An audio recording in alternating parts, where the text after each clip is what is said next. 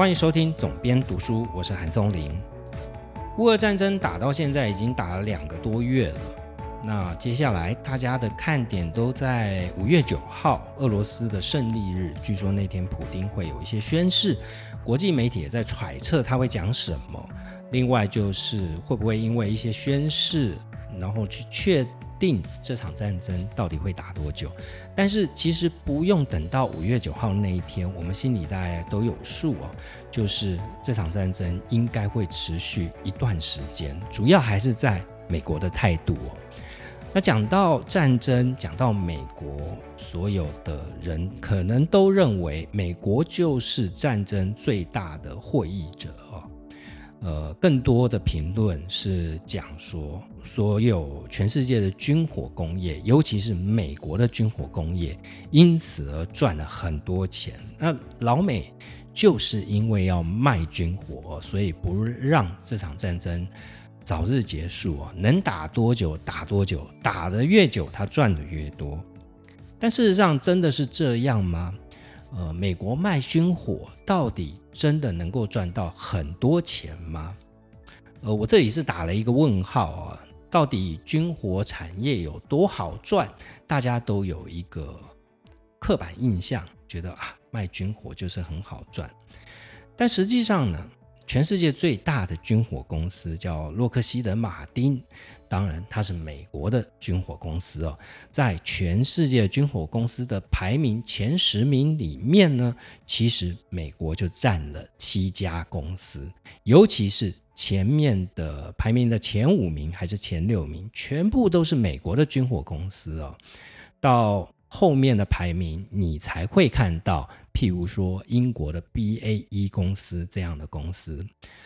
那美国的排名第一的洛克希德马丁，它到底赚多少钱呢？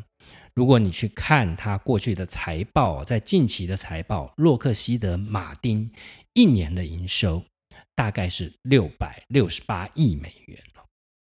听起来这个数字是相当巨大，但是如果我们有在经营公司，就知道你不能只看营收，对吧？你要看它获利状况。实际上看到洛克希德马丁的毛利率只有百分之十三哦，放到现今的各种产业里面，毛利率百分之十三都不是一个相当高的数字，所以。到看到这里，就不禁会怀疑说：那为什么作为一家具有垄断性这样产业的巨头型的公司，它为什么赚那么少呢？你要知道，洛克希德马丁手上是，呃，别的不说，光说。一项明星产品就是隐形战机 F 三十五啊，当然 F 二十二也是洛克希德马丁的产品。那 F 三十五现在是全世界都要买，而且要买还买不到的一款战机哦。那为什么这样一家公司它的毛利率不是百分之三十四十，而是仅仅百分之十三呢？如果你看它的财报，你就会发现，洛克希德马丁之所以毛利率偏低的原因，就在于他借很多钱那为什么要借很多钱呢？因为军工产业哦，军火生意基本上就是一个资本密集的行业啊，前期的开发需要相当大的资金。另外一个原因是因为，虽然这是一个寡占性甚至是独占性的生意。但他的生意虽然可靠，利润率却太低。如果你不去借钱，他就做不大哦。那生意要做到越大，当然你就必须要有越大的资本啊。如果我们去看洛克希德马丁这家公司呢，它基本上业务分成主要两大块，它一块是洛马航天，那航天的部分呢，它基本上是卖给美国的 NASA。太空总署，那军工的业务呢？它的客户就是美国的国防部哦，所以这也造成我们都认为美国的军火事业、军火公司好像一则富可敌国，二者他们似乎除了富可敌国之外，还可以操控政府的一些政策，呃有一些名嘴的谈话性节目，甚至把它描绘成一个美国总统都要听命于这些公司的神秘组织哦。但事实上，老实讲，美国的主要的军火公司，它的唯一的客户是美国政府。也就是说呢，美国的军火公司它是不能直接卖军事装备给其他的国家，它一定要透过美国政府来去做这样的交易。所以，美国政府就等于是一个代购公司哦，就是世界各国它有军售方面的需求，它跟美国政府来买，美国政府统一以及它国内的需求统一跟这些。军火公司来下单哦，那所以呢，很多人都认为说，这些军火公司赚了非常多国家的钱，包含台湾在内，其实是不正确的。台湾在军售方面呢，每一次有军售的新闻出来，就有非常多人批评台湾就是做冤大头哦，台湾都买贵了。但其实，美国政府的军购，不论是对台湾，或者是对他的盟国，这个这里的盟国讲到就是以北约为主，另外包含一些非北约国家，像是日本、韩国、纽西兰、澳澳洲之类的非北约国家哦。那对于这些。呃，他的盟国他卖武器给他们，那台湾呢？因为有台湾关系法，所以美国也可以根据台湾关系法来卖给台湾。那买这些武器跟美国政府买武器基本上都是同样的一个路径，也就是说，台湾的买法跟北约盟国的买法基本上都是一样的。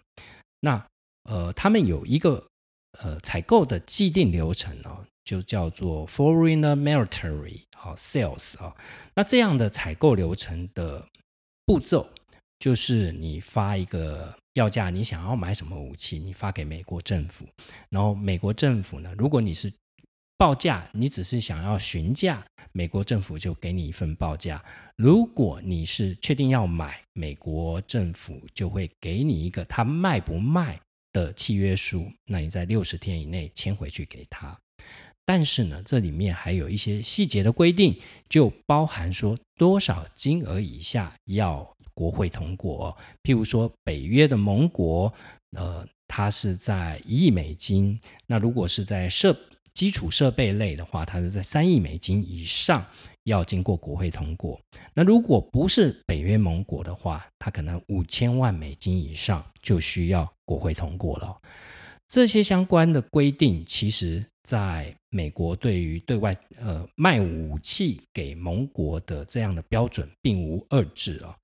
那另外呢，美国在军售的这个金额上面，其实跟你或许不会相信哦，但实际上美国政府的状况的确是这样。也就是说，他发出去的报价书跟美国的国军，他们的军队，美军所采购的价格基本上是一致的，差别只在于说，呃，其他国家要跟美国买军事装备，必须付一个服务费，那这个服务费也是固定的，它会有一个三点五每每笔交易百分之三点五的服务费啊，另外呢，它还会在。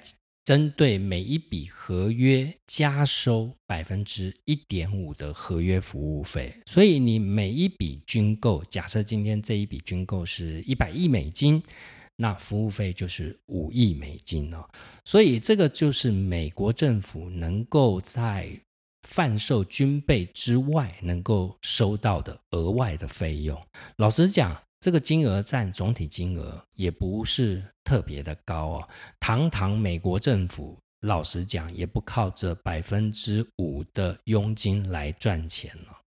所以讲到最后，那为什么美国政府卖武器这件事是有利可图的呢？既然军火、军工事业啊，或者是这些军火公司，他们我们刚刚讲到了毛利率只有百分之十三，虽然它可以帮助一些呃就业啊，譬如说洛克希德马丁在全世界就雇聘雇了十一万名的员工哦，但是呢，这所有的一切放在天平上面，它终究不是一个超级巨大的利益哦。跟战争比起来，那为什么我们大家都还是觉得美国在军火上面就是一个以利益为主导的国家呢？其实我觉得大家往往没有看到事情背后真正的逻辑，也就是美国今天之所以战争。哦，美军是一个目前全世界一年三百六十五天都有实际实战经验的国家哦。呃，这一点，全世界其他的国家，即便是崛起中的中国，也都没有办法做到这件事。另外，就是他还要送出非常多的军事援助，譬如说像这一次的乌克兰，他就前前后后给予已经数百亿美元的军军事援助了。那看起来是一场赔本生意嘛？但其实不是的哦。美国的种种作为，包含。卖武器给盟国，包含这一次的北约的东扩，包含让更多的人加入到美国的阵营，其实都为了确保一件事，也就是美元的霸权。大家一定都听过这样一个名词，叫做军工复合体啊。那美国的军工复合体，它的体制就是美国政府是所有军火产业的采购者，美国政府在协助这些军工产业，它把这些武器卖到全世界各国，所以它等于政府及军工、军工及政府的一个结构。在这样的结构底下呢，其实为了巩固的，我觉得并不是啊。他的武器能够卖到他的盟国，他的盟国都采用他的武器，如此单纯而已。最重要的还是为了美元霸权的地位。那美元霸权才是维系美国经济体能够不断成长的一个关键哦。终究你靠劳力赚钱是有限的，我们都知道，靠钱赚钱才是最快的方法。那美元霸权底下，其实它等于是全世界借他钱哦，因为全世界各国央行都要买美元，所以美国并不是一个生产为主的国家，但是它却是全世界最大的消费市场。那它哪里来的钱呢？其他的钱都是我们的钱哦，也就是全世界各地去买美元，所让它有。呃，源源不尽可以印钞票这样的能力哦。如果你用这样的角度来看乌俄战争，这个态势就非常清楚了哦。那在乌俄战争里面延伸出来的，还有很多人常会有的误区，也就是大家会把北约跟欧盟化为一谈哦。那其实呢，北约跟欧盟两者之间是互不相关的。大家也许觉得北约就是欧洲的军事力量，因为它的成员国大多是欧洲的国家。但实际上呢，欧洲原本是在欧洲共同体，乃至于后来的欧盟，原本都有想要成立。欧洲自己的联合军队这样的计划哦，曾经欧洲的法国跟德国，他们就有混合了他们的军队啊，然后成立了一个欧洲军这样的一个角色。虽然呢，这个部队并不是非常的大，也仅仅只有实验性质，但它真的是有成立了所谓的欧洲军。那欧洲军呢，最早是意大利、法国跟德国他们调派的一些部队，可能作为欧洲当碰到紧急危机的时候，作为一个快速的反应部队。后来因为欧洲陈平日久哦，他们已经从冷战过后已经三十年的陈平了，所以这样的部队还必须要去克服文化、语言以及到底谁去领导这一支部队的问题哦。所以这个计划呢，一直没有扩大。回过头来讲，北约，北约基本上我们看到是以美国为主导，欧洲国家参与，那这里面还包含刚刚脱欧的英国，所以美英是北约这里面呃最重要的角色，这也不难就看出了我们在这一次乌俄战争里面发现了一个非常吊诡的现象哦。站在最前方喊打喊冲的是什么国家呢？就是美国跟英国。英国在给予乌克兰支援的力道上面是仅次于美国。同样的，我们在看欧盟的最大的化事国，也就是法国跟德国，大家都会觉得。德国是非常消极性的，直接的想法就是德国因为它的能源是掐在俄罗斯的手上啊，但其实这只是原因之一啊，其实它并不是最主要的原因，最主要的原因还是在于欧盟的角色哦。那我们前面讲到法国，大家看到马克宏在战争初期不断的去跟普丁谈。呃，大家都说他花了无用的功夫哦。另外一个联想就是因为他要选举了，所以这样的谈判有助于提升他在国内的形象，有助于他赢得选票。但其实这也是见树不见林哦。大家要知道，欧盟在最早期还没有欧盟的时代，其实欧洲。呃，在冷战时期，是一个民主的欧洲对抗苏联为主的附庸国这样的一个态势。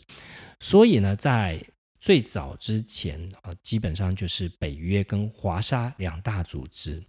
但是呢，到成立了欧洲共同体跟欧盟陆续成立之后呢，其实欧洲各国已经不想再听美国的使唤了，所以。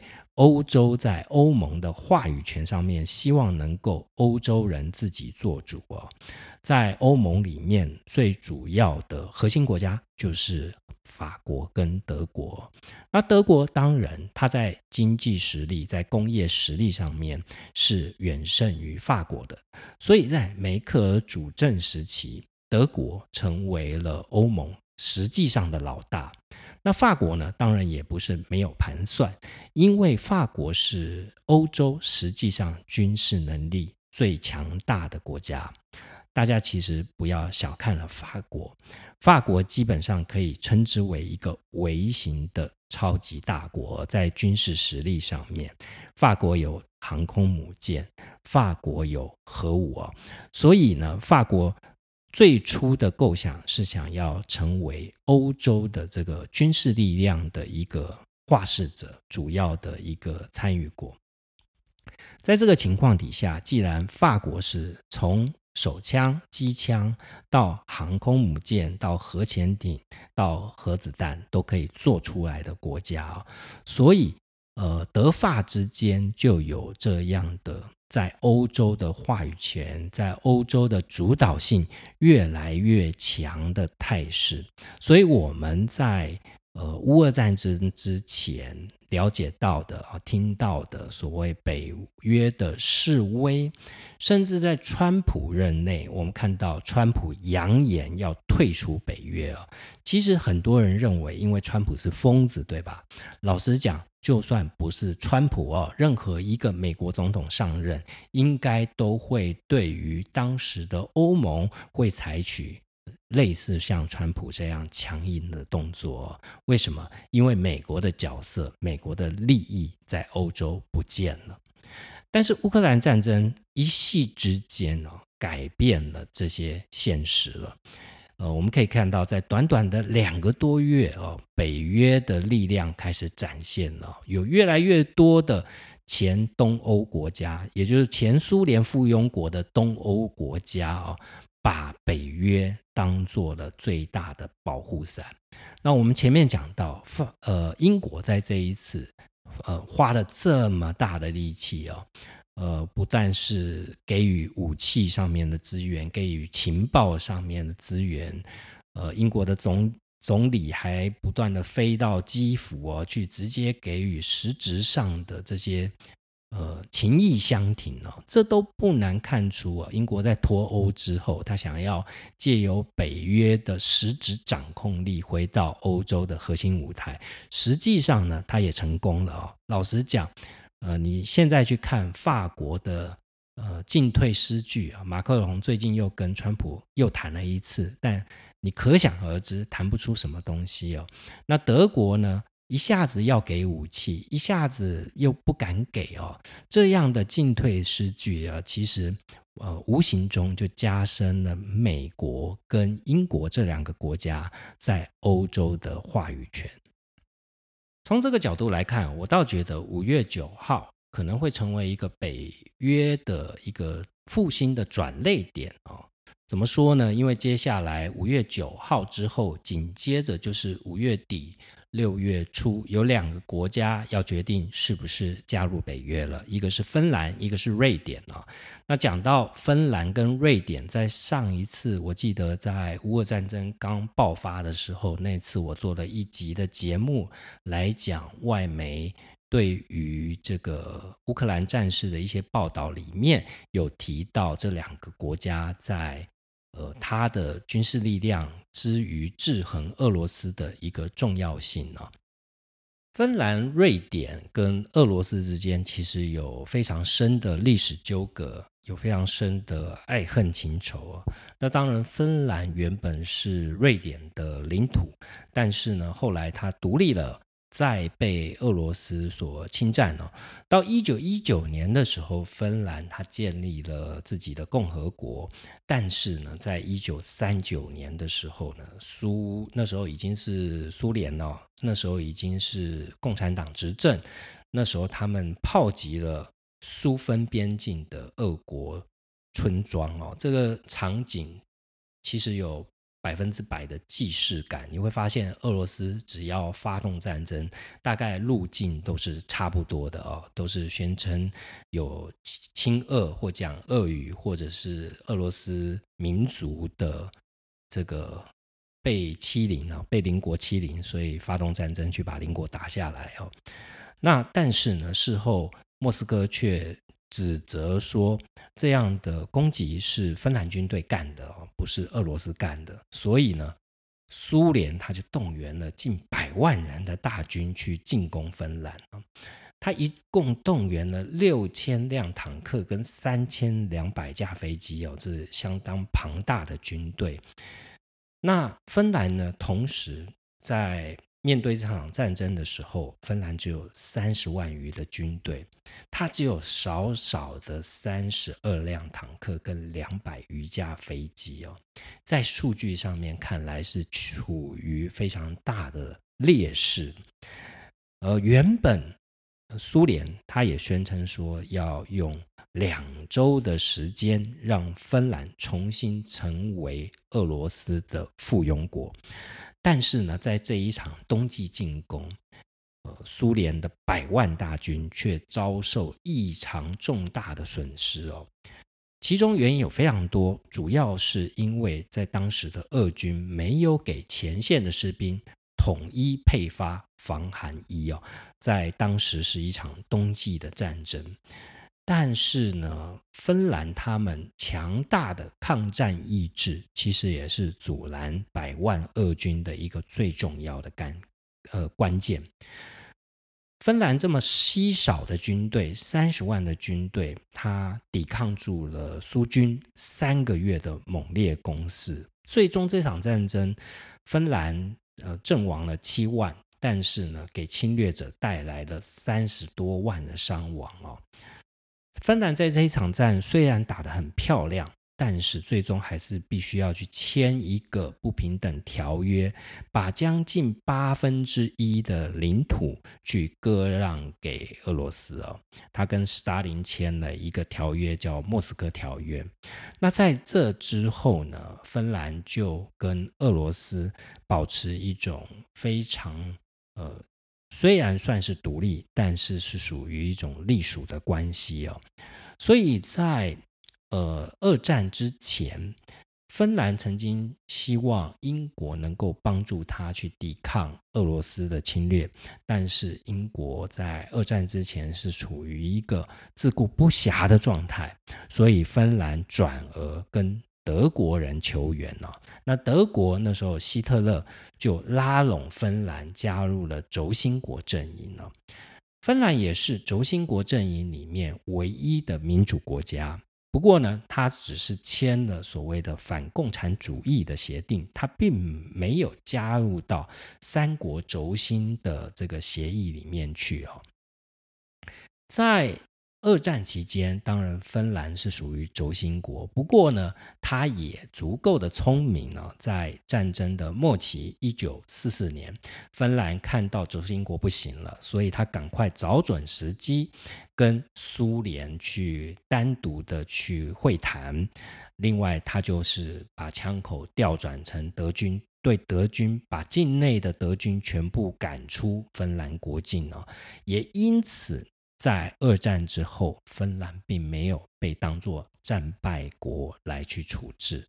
当然，他在私下还是必须要赔给俄罗斯相当多的条件啊。那芬兰就这样在二次世界大战之后，呃，残存了下来。另外，它也维持它独立的主权。再来就是它成为一个中立国，他不加入冷战的双方。他一直熬到冷战结束，一九九五年，芬兰才终于加入欧盟了。回过头来，我们来看瑞典了。瑞典其实，在欧洲，它跟瑞士一样，它都是永久中立国。但是，它作为永久中立国，它并不像瑞士，是因为瑞士有非常多的金融机构，它是因为这点，所以能够成为一个中立国的角色啊。那瑞典是凭借着什么呢？其实，瑞典凭借的是它的武装实力啊，也就是它是。实打实的武装中立啊，瑞典的军事实力其实呃很多人忽略了这个小而精的军事强国，其实瑞典的军事实力是在欧洲里面名列前茅的，它甚至一度呢要拥有核武器啊。那大家都知道，瑞典是呃不但全民皆兵，而且它更难能可贵的是。以它仅仅一千万的人口，它所有最主要的军事装备都是自我研发的哦，包含它的这个龙式战机哦，JAS 三十九这款战机哦，那这款战机其实它也有出口到其他的国家，也是西方世界最主要的一个战机的机型。那这款战机呢，最最重要的是它非常适合瑞士。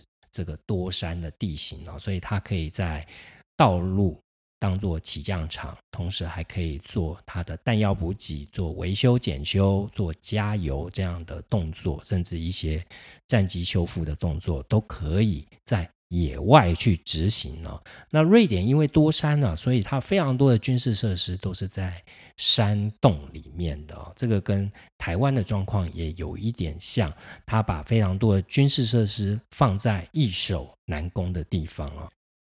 除此之外呢，瑞典的潜舰技术啊，在全世界也是非常的强的。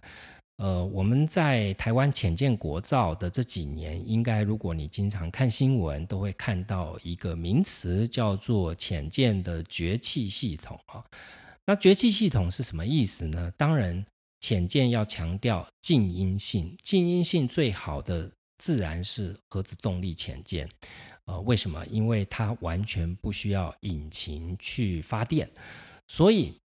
那放在柴电潜舰上面要怎么去克服呢？最大的重点是在于说，你怎么样让它在海底的时候，呃，这个柴油动力它有足够的空气可以带给它燃烧，你不需要去做换气的动作，乃至于你就可以在海底去待很长的时间，就不容易被发现了。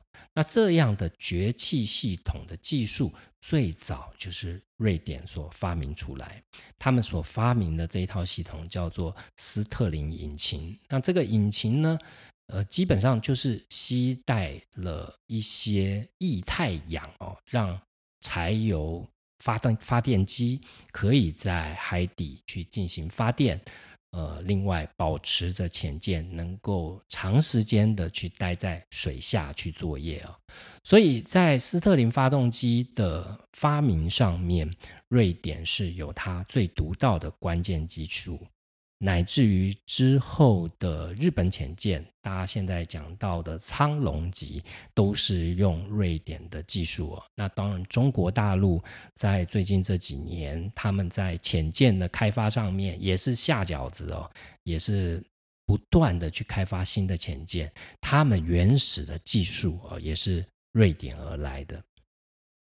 芬兰跟瑞典都是小国，他们人口都只有五六百万到。瑞典是一千万的人口哦，所以在他们的军事上面，他们是全民皆兵啊。尤其是瑞典，它在二零一八年之后恢复了征兵制，它是。男女都要当兵的状态，跟以色列很像啊。在这种情况底下，这两个国家在北约里面就会扮演一个蛮重要的角色，就是所谓的北约东扩。那我在一些非主流的新闻上面看到，有一些学者在讨论哦，到底北约东扩是不是形成这一次乌俄战争最主要的原因，或者是说北约东扩这件事？到底是对还是不对啊？基本上，我觉得这世间万物本来就没有绝对的对，也没有绝对的不对哦。北约东扩，站在美国的立场，我们前面讲到美元霸权的维持，北约东扩当然是一个对于美国利益而言最主要的任务哦。尤其是美国在重返印太之后，它在欧洲必须还要能够维持一个强大的。话语权跟态势，那这样强大的话语权跟态势，绝对不是建立在一个团结的欧盟上面哦。大家搞错了，欧盟的强大恰恰是美国最大的隐患，因为它从此它能够插足欧洲事务的空间就会越来越小。所以现在的局势对于美国是极其有利的哦，尤其是。大家现在在看的重点可能是五月九号以后了。那如果芬兰跟瑞典这两个国家都争相申请加入北约，而且他们正式提出申请加入北约之后呢，这整个北约东扩的态势，呃，左右钳制俄罗斯的态势就已经成型了。回到台湾呢，我们到底该怎么去看这一次啊？在接下来可能还要持续数个月，甚至数年都不是没有可能的事情。这样的一场乌俄战争，可能带给台湾的一些，呃，我们该怎么去理性的去思考这件事呢？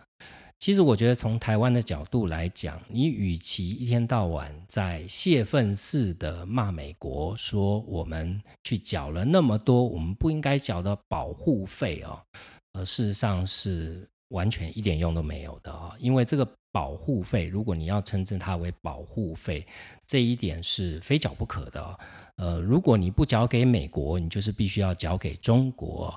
那你不要想说，那中国就会少收你保护费哦。现在有一种非常天真的想法，就是我们只要能够跟中国和平相处，是不是我们就不需要在军事上面花这么多钱呢？呃，中国也许不会透过用卖武器的方式来赚你的钱，但他一定会从其他的地方把你给赚回来哦。所以，作为一个假设，你认为台湾是一个主权独立的国家。那你必须要思考的是啊，在军事的投资上面，你还是必不可免的。呃，你不管是跟谁买武器，你总是要有自己的军事力量啊。这一点，你从芬兰跟瑞典这两个人口只有不到台湾四分之一跟二分之一的国家，仍然拥有如此强大实力，你就可以看得到这件事情对于台湾是非常重要的。另外一个重点是哦，你虽然必须要买武器，现在全世界的军火商一字排开，前十名里面有七名是美国的军火商，所以你可以买的武器就不多了啊。那很多人会觉得说，不一定要跟美国买啊。事实上，你跟其他国家买也不见得会便宜哦。尤其我们讲到法国。法国台湾人是吃了大亏，对吧？我们的幻象两千跟拉法叶级哦，既不好用又贵哦。那另外呢，你要跟美国买武器啊，很多人去诟病说，我们都是接收它的淘汰品，或者是我们买贵了。实际上，如果你看这两年呢，美国卖给我们的武器，倒不见得都是淘汰品哦。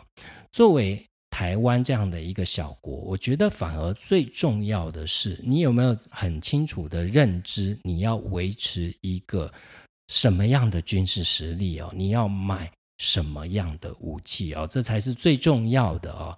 譬如说，最近美国把原本要卖给台湾这个帕拉丁的自走炮系统，把它先砍掉。当然，第一个原因是因为它现在生产要。给这款武器，它同样援助给乌克兰哦，所以它自然会有一些排挤效应。虽然官方都说不是哦，但是实际上它就是生产不出来。不过在武器的选择上面，也不是什么挑到篮子里面都是菜啊。我们发现台湾最大的问题就是什么都想要哦，空军就想要最新的战机，那飞弹当然买越多越好。呃，台湾因为四面环海，所以要神盾舰，另外潜舰当然也不可少哦。所以你就会发现，这么小的一个国家，你军费是有限的，你面对是中国这么巨大的国家，所以你变成你什么都要跟他竞争的时候，你如何能够支应下去？这才是台湾在军购。跟要维持多少军事实力的关键之所在哦，也是大家会觉得说，为什么我们要花这么多冤枉钱的原因呢？事实上，你看。呃，我们前面讲到的瑞典跟芬兰，所有的北欧国家在最近这五到十年之内，他们的军事支出都从百分之一、百分之二一路增加到百分之八左右哦。那一个 GDP 百分之八的军事支出是相当可观的，所以换算到台湾来，我们必须要怎么样去用有限的预算去买？真正好用的武器，譬如说在无人机哦，我们在呃跟美国的军售里面，我们会取得最新的无人机。那很多人也觉得无人机买贵了，这笔交易是六亿美金，但是美国明明一台无人机卖给其他国家才卖一亿哦，但是呢，呃，你没有去算到的是无人机有武器。有后勤哦，通常武器跟后勤搞不好都会比武器本身还来得贵很多，所以这笔价金的六亿里面有四亿是无人机，有两亿是拿来做地面遥控站，有两座遥控站以及它的武器配套系统啊。所以呃，如果大家在看新闻的时候，再去思考国际问题的时候，呃，我觉得用比较宏观一点角度，而不是用情绪上面的角度，会比较得到全面性的认识。今天简单分享一下我对于乌俄战争的一些看法，跟北约、欧盟的一些未来的态势哦。那希望今天内容对你有帮助，也欢迎在 Apple Podcast 上帮我留下五星评价。有任何的问题，都欢迎透过韩松林的编辑手记上面跟我互动。我们下一集节目见。